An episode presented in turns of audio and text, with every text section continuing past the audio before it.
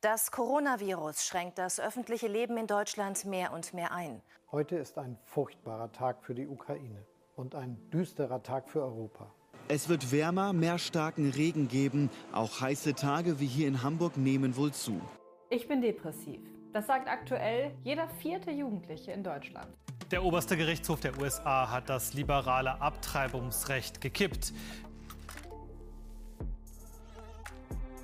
Klimawandel, Maske tragen, Querdenken statt Klardenken, Depression und Wirtschaftskrise. Aber dabei bitte Abstand halten. Nicht erst seit dem Ausbruch der Corona-Pandemie Anfang 2020 ist die Welt, wie wir sie kannten, aus den Fugen geraten. Am Morgen des 24. Februar 2022 war es dann, als hätte man den Schalter endgültig umgelegt. Es herrscht Krieg in Europa. Spätestens in diesem Moment haben wir uns doch alle die gleiche Frage gestellt. Wo findet sich in dieser Welt noch Hoffnung? Wir sind die Journalismus Masterclass 2022 der Universität Passau und wir haben es uns zur Aufgabe gemacht, dieser Frage auf den Grund zu gehen. Hierfür sind wir durch ganz Deutschland, Österreich und sogar bis in die Ukraine gereist, haben Dutzende Interviews geführt und beeindruckende Persönlichkeiten kennengelernt. Das sind ihre Geschichten.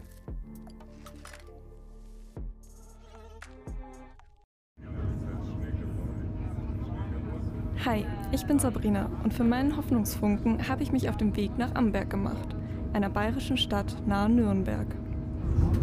Aufstieg in Fahrtrichtung rechts. In Amberg angekommen, muss ich noch ein paar Stationen mit dem Bus fahren. Mein Ziel? Das Büro von Stefanie Prasse-Kerle, einer Assistenzhundetrainerin. Ich möchte von ihr wissen, wie genau läuft diese Ausbildung ab? Welche Voraussetzungen muss ein Welpe erfüllen, um überhaupt ein Assistenzhund werden zu können? Was begeistert sie an ihrem Beruf und wie schenkt sie Betroffenen neue Hoffnung?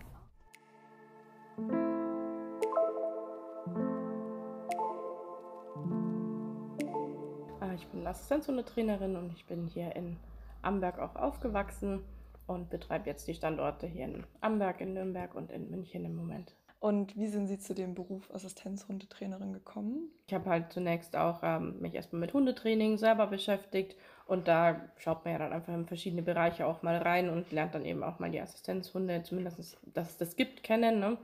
Ähm, und dann habe ich mich da einfach näher drüber informiert, weil ich das sehr interessant fand, weil man kennt ja so Blindenhunde, kennt eigentlich jeder, ähm, vielleicht noch so äh, Hunde, die im Rollstuhlfahrer begleiten, das kennt man auch noch, aber dass es da dann eben äh, Hunde gibt, äh, die wirklich irgendwie Diabetikern helfen können oder Menschen mit PTBS oder sowas. Ähm, das ist eigentlich weniger bekannt und so kam ich dann da eben auch ein bisschen erst dazu, dass ich das erst alles ähm, mir genauer angeschaut habe und wie das auch alles äh, funktioniert und was man dann können muss, beachten muss. Und dann hatte ich halt irgendwann Kontakt zum Assistenzhundezentrum und ähm, dann habe ich mich irgendwann dazu entschieden, dass ich die Ausbildung dann auch machen möchte.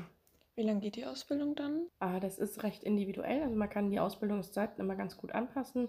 Aber bei mir hat das dann insgesamt eineinhalb Jahre ungefähr gedauert. Und was begeistert Sie an Ihrem Beruf? Ich finde es eigentlich zu sehen, wie die sich die Menschen mit ihren Hunden dann gemeinsam auch entwickeln. Und wenn ich die dann begleite, wirklich vom Welpenzeit oder ja, von der Anschaffung im Prinzip eigentlich schon oder schon davor bis hin ähm, über das Training hinweg und wie man dann wirklich sieht, wie die Menschen da mit ihren Hunden auch ein Team werden, ähm, zusammenwachsen und ähm, ja, wie auch ähm, das für die, für die Personen selber eine Hilfe ist und die mir dann immer erzählen, begeistert erzählen, ja, ich konnte jetzt das machen, das war schon lange nicht mehr möglich oder sowas. Ah, das sind eigentlich die schönsten Momente. Mhm. Gibt es so etwas, was Sie in dem Beruf irgendwie frustriert oder was schwierig ist für Sie? Ja, also Termindruck ist natürlich auch immer ein Thema. Ähm, da muss man natürlich auch immer ein bisschen damit leben, dass auch mal Stunden abgesagt werden, auch mal kurzfristig, weil das halt auch häufig an den Erkrankungen liegt. Ähm, das passiert einfach, da kann man auch nicht immer ähm, das vorhersehen, was jetzt gleich passieren wird. Äh, damit muss man dann eben auch ein bisschen umgehen, dass dann halt auch mal kurzfristig vielleicht eine Stunde abgesagt wird, weil irgendwie kurz vorher ein Mensch zusammengebrochen ist oder was auch immer oder einfach tagesformmäßig es gerade nicht geht. Ne? Es sind natürlich schon so kleine Herausforderungen, die es da manchmal gibt. Aber mir, also mir macht das wahnsinnig viel Spaß. Mhm. Ich liebe das, äh, mit den Menschen auch zusammenzuarbeiten und mit den Hunden. Und wie läuft die Ausbildung ab? Also ich mache Selbstausbildung. Es gibt ja die Fremdausbildung und die Selbstausbildung. Bei der Fremdausbildung ist es eben so, dass der Hund beim Trainer ausgebildet wird und dann sozusagen als fertiger Hund übergeben wird. Dann wird natürlich zusammengeschult und alles ähm, noch gemacht und ist auch schon der Mensch dann auch mit in die äh, letzten Züge der Ausbildung mit integriert. Das ist schon klar, aber der Hauptausbildungsteil äh, liegt beim Trainer. Und es gibt eben diese Selbstausbildung, äh, so wie ich es eben anbiete. Und da ist es eben so, dass ich die Leute begleite schon bei der Auswahl des richtigen Hundes und dann eben zieht der Welpe ein, mit so circa 10 bis 12 Wochen in der Regel. Und dann ähm, trainieren wir eben gemeinsam den Hund über 18 Monate, zwei Jahre hinweg, sowas in der Richtung. Man kann auch mit einem erwachsenen Hund anfangen. Das habe ich auch manchmal, dass Leute vielleicht schon einen Hund haben, mhm. ähm, der schon vorher mal angeschafft wurde, ähm, den wir dann eben auch angucken, testen können, ob der geeignet ist für die Ausbildung. Dann kann man auch mit einem erwachsenen Hund noch in die Ausbildung gehen. Mhm. Können Sie sagen, welche Hunde oder gibt es bestimmte Hunderassen, die besonders oft dafür geeignet sind, irgendwie Assistenzhund zu werden? Gibt es auch irgendwelche Hunderassen, wo man sagt, nee? Listenhunde wären ausgeschlossen. Äh, das wäre also diese Kampfhunde quasi umgangssprachlich. Äh, das wäre ein Ausschlussgrund, weil da eben auch die Haltungsanforderungen einfach wahnsinnig hoch sind und es wahnsinnig viele Regeln gibt. Das macht einfach auch keinen Sinn. Ne? Ähm, also die können nicht in die Ausbildung gehen. Ähm, ansonsten habe ich eigentlich bunt gemischt alle möglichen Rassen auch mit dabei. Ja, ansonsten, es ist halt bei der Auswahl des Welpen, wenn ich jetzt Welpen suche, ist es halt so, äh, wenn man sich jetzt auf eine Hunderasse versteift, die es vielleicht einfach nicht oft gibt, ne? also vielleicht eine Rasse, wo es nur zwei oder drei Züchter in ganz Deutschland gibt, dann wird es halt schwierig, da einen Hund auch vielleicht zu finden, der dann auch noch passt. Also da ist einfach ähm, immer auch so die, die Auswahl mit ein Grund und dann werden eben häufig äh, Rassen gewählt, die halt auch bekannt sind, die man halt auch kennt, ne? Also es ist ganz viel. Labradore sind immer Golden Retriever, das sind so beliebte Familienhunde halt auch. Und die haben die Menschen einfach häufig schon im Kopf und sagen, ah, ich wollte schon immer einen Labrador oder sowas. Ähm, genau, und deswegen ist es dann schon viel solche Hunderassen. Ich habe auch viele Pudel ähm, mit dabei. Das ist auch immer sehr schön. Collies habe ich häufiger. Genau. Und nach welchen Kriterien schaut man dann so bei den Welpen, ob die passen oder nicht? Genau, also es ist ein Eignungstest, den wir mit den Welpen dann ähm, machen, je nachdem einmal, auf welche Assistenzhundart eben der Hund getestet werden soll. Das macht einen Unterschied und dann guckt man eben im ersten Schritt, ob der Hund grundsätzlich als Assistenzhund geeignet ist. Und wenn die Eignung vorliegt, dann schaut man eben nochmal speziell auch für welche Art ähm, das passt und ja, je nachdem, was die Anforderungen auch vom Kunden sind. Na, ich ähm, lerne die Kunden ja vorher schon kennen, ne, bevor ich den Hund aussuche und da gucke ich dann natürlich auch immer, ob das irgendwie vom Wesen passt, ob ich denke, dass das zusammen äh, harmonieren kann. Und speziell bei PTBS-Assistenzhunden, welche Kriterien gibt es da? Da unterscheiden wir zum einen erstmal, ob ein ähm, Hund Dissoziationen im Vorfeld erkennen soll oder nicht. Ähm, genau, Hunde, die eben für PTBS-Assistenzhunde ähm, ausgebildet werden sollen, müssen auf jeden Fall ähm, ja, dürfen nicht ängstlich sein oder sowas. Das ist eben ganz wichtig. Die sollen ja überall mit hingehen und die sollen den Menschen ja begleiten. Mhm. Und meistens sind das ja Menschen, die eher ähm, draußen vielleicht Angst haben vor Menschenmengen oder schnell erschrecken oder solche Sachen. Ähm, und die eher eigentlich einen Beschützer in dem Sinne suchen. Und da wäre es natürlich blöd, wenn der Hund dann selber auch Angst hat und Stress hat den ganzen Tag. Und das ist auch dann dem Hund ähm, gegenüber einfach nicht fair. Das muss man auch immer im Blick behalten, dass wir auch auf die Hunde natürlich gucken wollen und nicht den Hund in eine Überforderung oder in, in Stress den ganzen Tag äh, bringen möchten. Von dem her gucken wir dann natürlich, dass der Hund nicht ähm, wahnsinnig ängstlich oder schreckhaft oder sowas ist. Und dann äh, ähm, Aggressionsverhalten wäre natürlich auch äh, ein Ausschlussgrund. Genau, und dann gucken wir eben nochmal speziell, ob der Hund zum Beispiel dann diese Dissoziationen im Vorfeld erkennen kann. Da geht es halt viel darum, ob der Hund kleine Veränderungen wahrnehmen kann. Ähm, die Betroffenen, mit denen ich bisher gesprochen habe, die meinten, dass das Training auch oft über den Geruch geht. Können Sie das bestätigen, dass die Hunde das quasi irgendwie riechen, wenn die Patienten. Ja, also wenn das ein Hund ist, der das von sich aus kann, also der Dissoziationen erkennen kann, dann ist das tatsächlich eine angeborene Fähigkeit. Das kann man nicht groß auftrainieren, das wird nicht trainiert. Wir ähm, sehen dann einfach nur, dass sich ein Anzeigeverhalten entwickelt. Wir gucken dann, was das Anzeigeverhalten ist, also was der Hund von sich aus auch anbietet. Es gibt Hunde, die machen das eher mit der Pfote irgendwie, dass die der Pfote irgendwie ans Bein gehen oder ein bisschen an der Hand ähm, gehen oder sowas. Welche Voraussetzungen muss denn jemand erfüllen, der bei Ihnen Kunde werden möchte? Gibt es da auch irgendwas, auf das Sie achten bei den Menschen? Ja, also es gibt halt die formellen Voraussetzungen, sage ich jetzt mal. Ähm, das ist zum einen, dass wir einen Schwerbehindertenausweis zum Beispiel brauchen oder halt irgendeinen Nachweis, dass die Behinderung vorliegt. Das kann manchmal auch über ein ärztliches Attest passieren. Ähm, aber das sind so das Formale, was einfach vorliegen muss.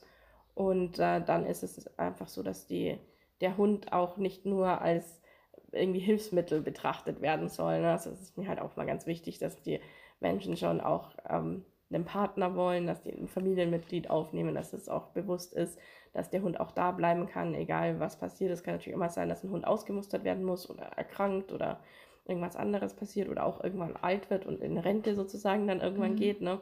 Ähm, dass da dann nicht der Hund einfach wieder abgegeben wird oder sowas, sondern dass es schon als Familienmitglied in dem Sinne auch betrachtet wird und nicht nur als Hilfsmittel eben ist.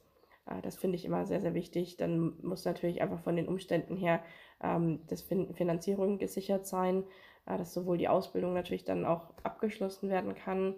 Ähm, es macht ja keinen Sinn, jetzt irgendwie anzufangen und dann äh, irgendwann schon viel Geld vielleicht unter Umständen rein investiert zu haben und dann aber das letzte bisschen nicht mehr zu schaffen. Das ist dann auch mal sehr schade. Und am Anfang ist ja der, dieser kleine Welpe da, der ist noch keine große Hilfe in dem Sinne. Ne? der braucht eh ja noch Hilfe den ganzen Tag. Ne? Und da muss man natürlich schon schauen, dass eben sowas wie Stubenreinheitstraining ist halt am Anfang natürlich immer ein Thema, ähm, dass der Hund einfach oft raus muss und auch in der Nacht oft häufig raus muss. Da muss man natürlich immer gucken, ob das einfach möglich ist oder ob die Menschen zum Beispiel durch Medikamenteneinfluss ähm, oder sowas vielleicht das auch nicht selbstständig machen können, dann auch über Nacht gerade. Ob dann eben Familie da ist, Umfeld da ist, die damit unterstützen können. Haben Sie das Gefühl, dass die Nachfrage nach Assistenzhunden generell ähm, in letzter Zeit irgendwie steigt? Ja, also ich habe eine wahnsinnig hohe Nachfrage. Äh, ich kann das gar nicht, gar nicht alles bedienen. Heißt, ne? ähm, das ist wirklich sehr, sehr viele Anfragen, die ich bekomme. Das ist wirklich gestiegen, ja. Und haben Sie eine Idee, woran das liegen könnte, dass die Nachfrage aktuell so steigt? Also ich glaube, dass der eine Grund ist, dass es auch bekannter wird. Also das höre ich halt einfach ganz oft, dass auch die, äh, mir Leute erzählen, ah, ich wusste gar nicht, dass es das gibt und jetzt habe ich es aber irgendwo gelesen, gehört, ähm, gesehen oder sowas oder meine Ärztin hat mich darauf hingewiesen, ähm, dass das möglich ist und ob das nicht eine Option für mich wäre. Äh, das ist, glaube ich, der eine Punkt, dass es einfach immer bekannter wird, dass es das gibt. Ähm, und ja, zum anderen hat vielleicht auch in der, in der ganzen Pandemiezeit jetzt einfach auch die Anzahl an Erkrankungen vielleicht ein bisschen ein Stück weit zugenommen. Äh, das hört man ja auch immer wieder, dass das einfach auch vielleicht Auswirkungen hat. Aber ich glaube, der, der Hauptgrund, glaube ich, ist einfach, dass es immer bekannter wird und ähm, dadurch eben auch häufig Leute kommen, die sagen, ich habe schon einen Hund und möchte den jetzt ausbilden, aber ich, wie ich den gekauft habe oder angeschafft habe, da habe ich den einfach als Familienhund halt angeschafft und wusste gar nicht, dass es da eine Ausbildung oder eine Möglichkeit gibt. Ja. Ähm, genau, was mich noch interessiert hat, welche Hoffnung haben denn die Menschen, die zu Ihnen kommen und würden Sie sagen, dass sie manchmal auch ähm, zu große Hoffnung vielleicht auch an den Hund haben? Ja, also es kann natürlich schon manchmal passieren, dass die Erwartungshaltung vielleicht ähm, zu, zu hoch ist. Das äh, sehen wir aber auch in dem Vorgespräch. Da, da frage ich auch immer ganz gezielt nach, ähm, was die Leute sich eben von dem Hund auch erwarten, was sie sich erhoffen, äh, um da eben auch zu gucken, kann das der Hund erfüllen, weil das muss einfach auch klar sein, dass der Hund nicht alles erfüllen kann. Ähm, ja, und dass da einfach auch irgendwo dann Grenzen sind. Der Hund kann schon viel helfen und unterstützen, aber es geht einfach nicht alles ist möglich, was sich vielleicht ähm, der ein oder andere vorstellt. Genau, aber bei den PTBS-Assistenzhunden ist es eigentlich die Hoffnung, dadurch, dass der Hund dabei ist, dass man sagt, ich kann wieder selbstständig mein Leben führen, in dem Sinne, ich kann wieder selber einkaufen gehen, muss vielleicht nicht immer meinen Partner oder irgendwen mitnehmen den ganzen Tag. Das ist eben häufig so ein Thema, dass die Leute sagen, ich kann nicht alleine das machen und bewerkstelligen ich muss den ganzen Tag immer gucken, dass ich irgendwen mitnehmen kann oder sowas, der mich begleitet, wenn ich sowas mache. Ähm, da die Hoffnung eben dann immer ist, dass der Hund den, diesen Partner sozusagen ein Stück weit ersetzen kann und einfach der Hund dabei ist und dann Sicherheit gibt und ähm, ja wieder ein, ein selbstständiges und selbstbestimmtes Leben auch möglich ist. Ähm, genau, jetzt einfach nochmal, also das Überthema ist ja Hoffnung. Allgemein gefragt, was gibt Ihnen Hoffnung? Also Hoffnung gibt mir eigentlich immer, dass, dass die Hunde wirklich viel, viel helfen können, viel unterstützen können, schon allein durch die Anwesenheit. Also das ist einfach schon ein ganz großer Punkt, äh, dass die Hunde einfach schon allein durch das Dasein häufig so viel bei den Menschen bewirken können. Und das ist auch immer wieder schön zu sehen. Und das ist auch nicht nur die Assistenzhunde, das gilt eigentlich für alle, alle Hunde insgesamt, ähm, dass es immer wieder schöne Erlebnisse gibt und sie einfach die ganze Welt ein bisschen entschleunigen, die Menschen auch aus dem ähm, täglichen Trotz so ein bisschen rausholen. Ähm, man geht eben raus in die Natur mit einem Hund automatisch. Ne? Man legt das Handy mal weg, man schaut nicht die ganze Zeit aufs Handy drauf oder sowas und kann einfach auch selber mal ein bisschen durchatmen und ähm, die Zeit mit dem Hund genießen.